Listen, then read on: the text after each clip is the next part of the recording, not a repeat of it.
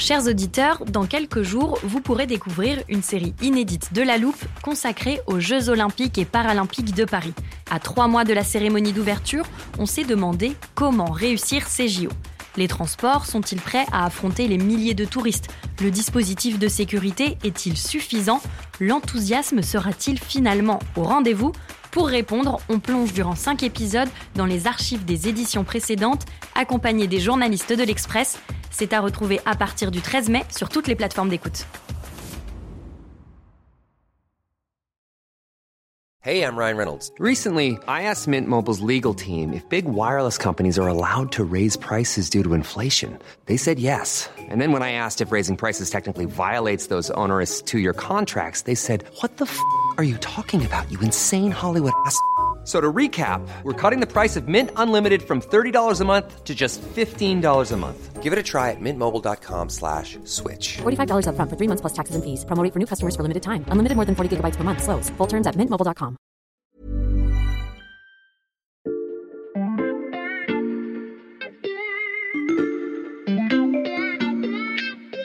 Salut, c'est Xavier Yvon. Nous sommes le mercredi 21 septembre 2022.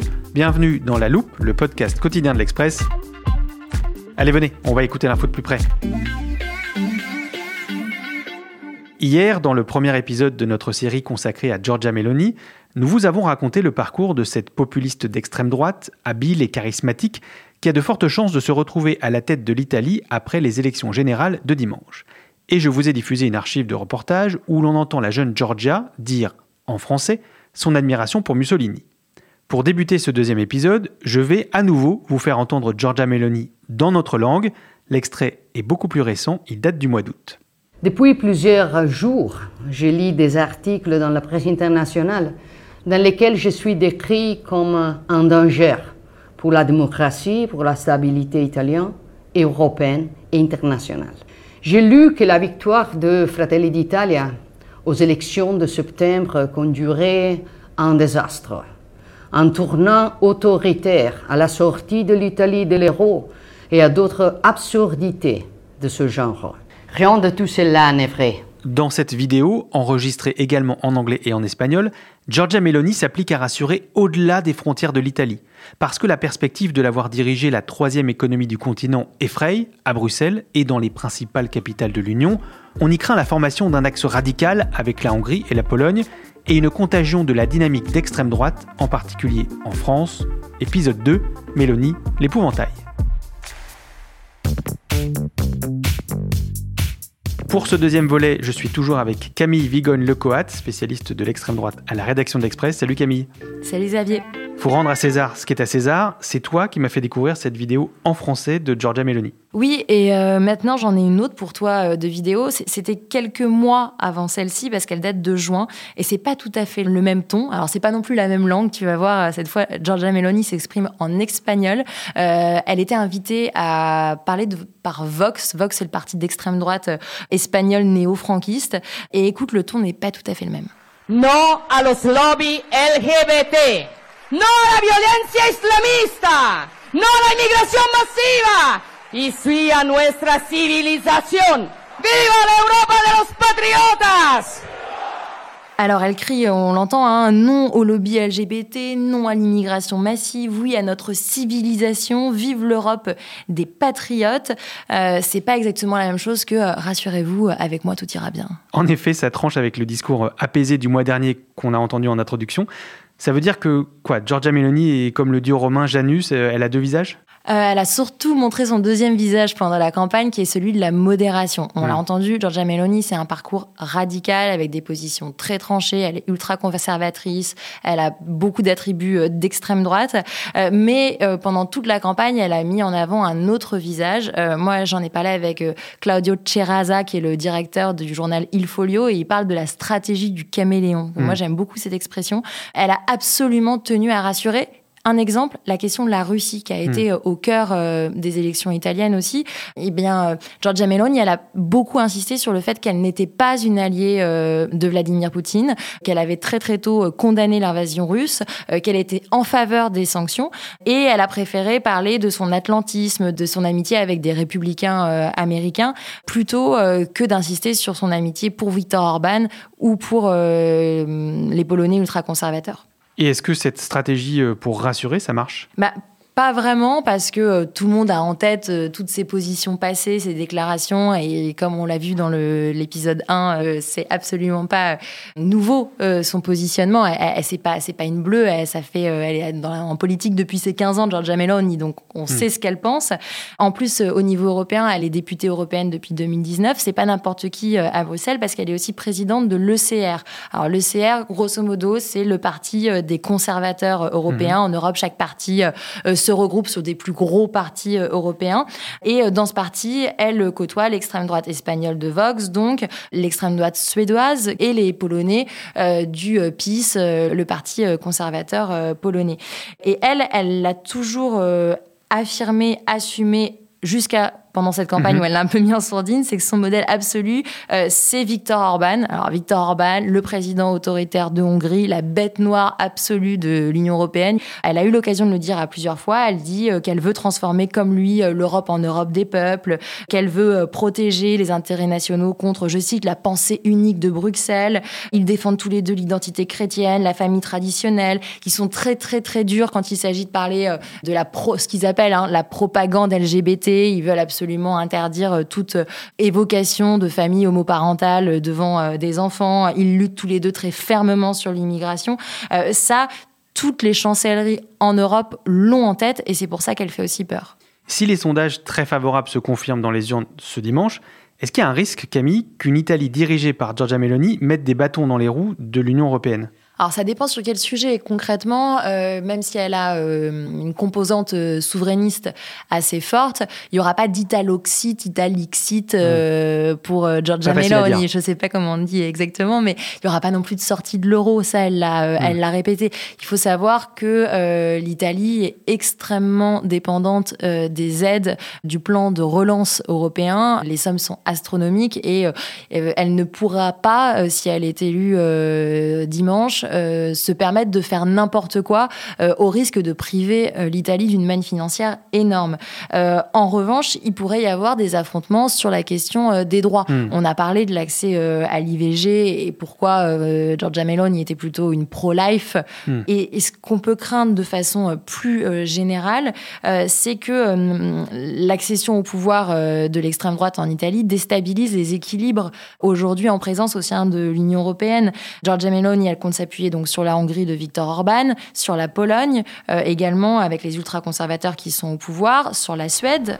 C'est une victoire sans précédent de la droite et de l'extrême droite en Suède aux élections législatives. Peut-être l'Espagne après-demain, ses alliés de Vox Aujourd'hui, ils sont pas du tout au même niveau qu'elle, mais c'est un parti qui est en croissance, qui n'existait pas non plus euh, il y a quelques années, en tout cas euh, euh, pas du tout sous cette forme-là. Et tout ça, ça fait craindre un, automne brun en Europe. Alors l'expression, elle est pas de moi, elle est d'un très proche d'Emmanuel Macron. Et de qui s'agit-il exactement? C'est Stéphane Séjourné, c'est l'ancien conseiller sur ces questions d'Emmanuel Macron, qui aujourd'hui est à la tête du parti présidentiel Renaissance et député européen. Et cette phrase, elle montre que, bah, clairement, à l'Élysée, il, il regarde de ça euh, enfin avec énormément euh, d'intérêt. Moi, c'est Nathalie euh, Loiseau, l'ancienne ministre des questions européennes, qui me disait qu'elle était évidemment extrêmement préoccupée par le fait de voir l'extrême droite arriver au pouvoir. Hey, I'm Ryan Reynolds. At Mint we like to do the opposite of what Big Wireless does. They charge you a lot. We charge you a little.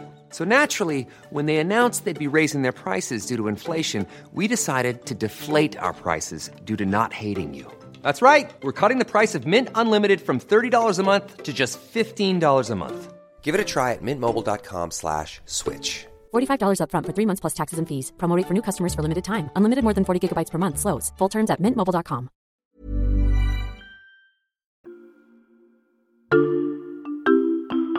Le président français Emmanuel Macron et le président du Conseil italien Mario Draghi ont signé un traité franco-italien ce matin. Ce traité d'amitié vise à renforcer les liens bilatéraux, notamment. C'était il y a un peu moins d'un an. La France et l'Italie passaient un contrat de coopération. Alors les deux hommes ont parlé euh, d'une journée historique, une journée importante pour l'Europe, euh, car euh, aujourd'hui se consolide avec ce traité l'axe franco-italien. Depuis, Mario Draghi a quitté le pouvoir et s'il est remplacé par Giorgia Meloni, Qu'est-ce que ça peut changer dans la relation franco-italienne, Camille?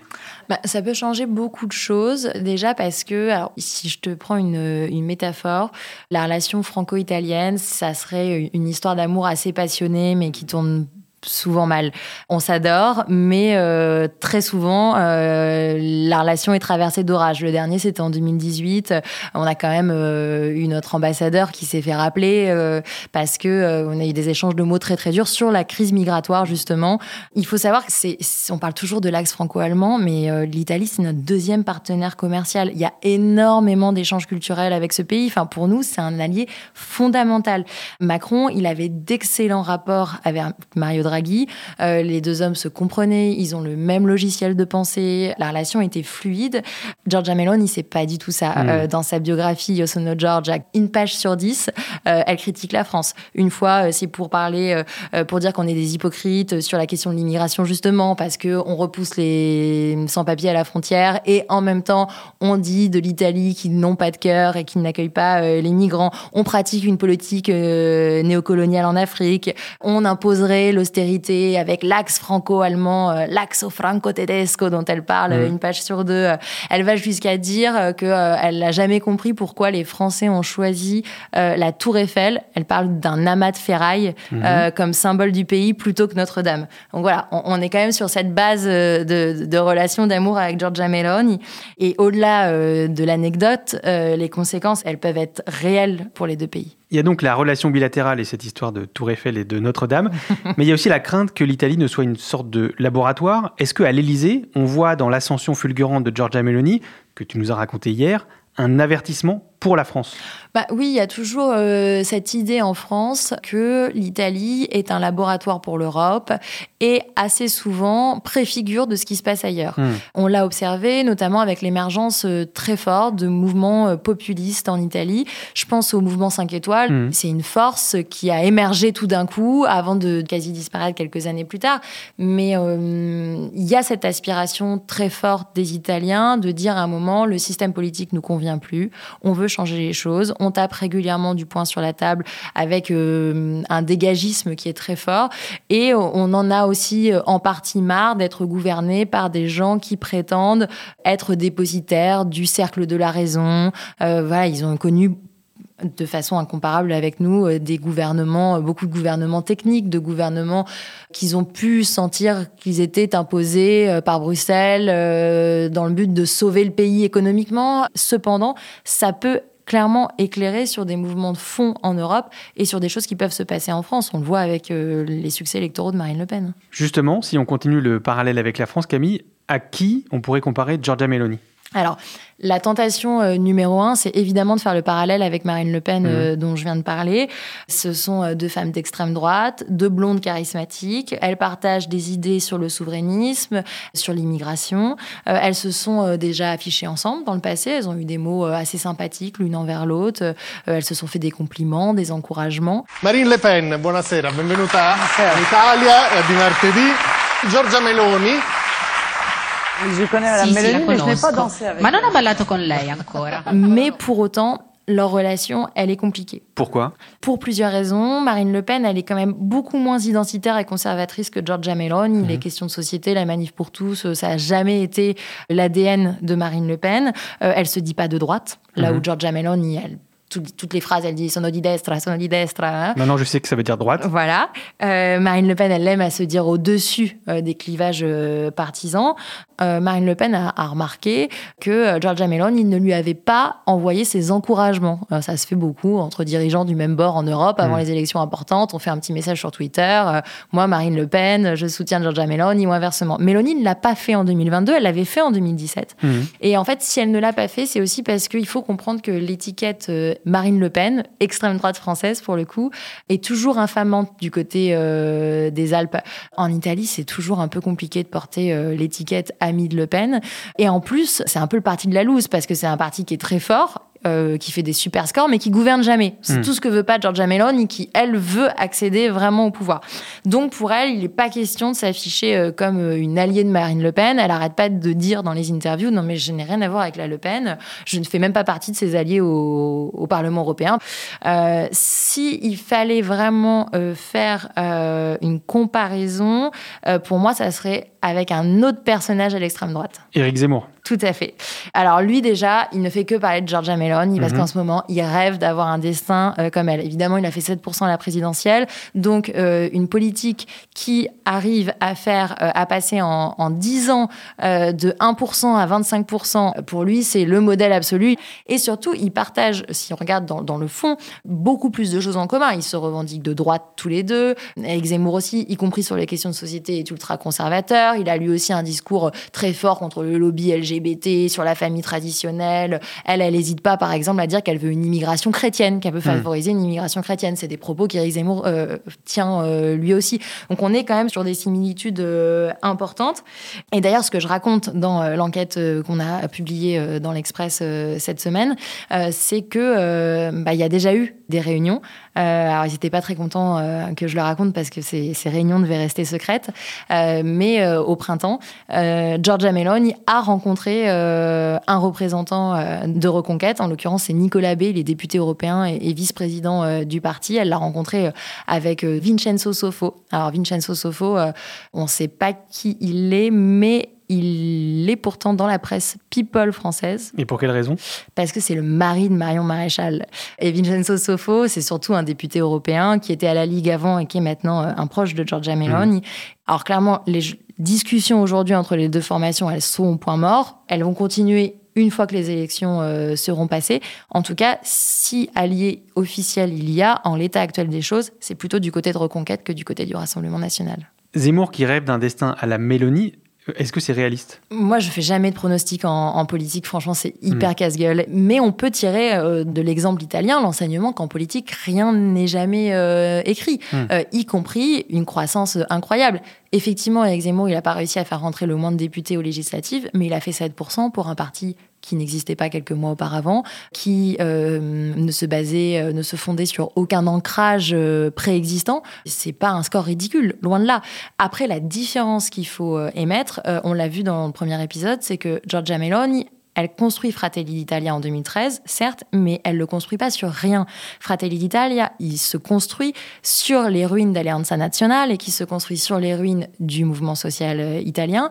Elle s'est appuyée sur un réseau d'élus locaux, sur euh, un réseau euh, de politiques très expérimentés et d'électeurs qui existaient déjà, là où Éric Zemmour, il part de rien. L'Italie, laboratoire électoral scruté de près par la France et par l'Europe, et on a bien compris pourquoi grâce à toi.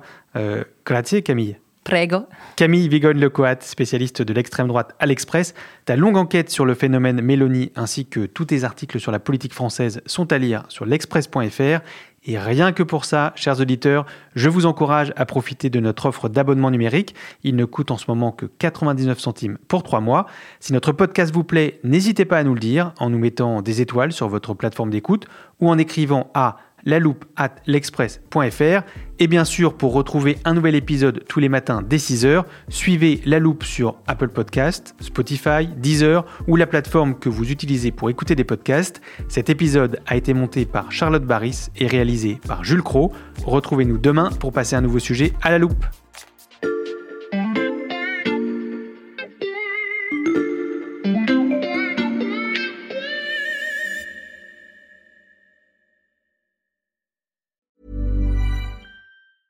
Want flexibility? Take yoga. Want flexibility with your health insurance? Check out United Healthcare Insurance Plans. Underwritten by Golden Rule Insurance Company, they offer flexible, budget friendly medical, dental, and vision coverage that may be right for you. More at uh1.com.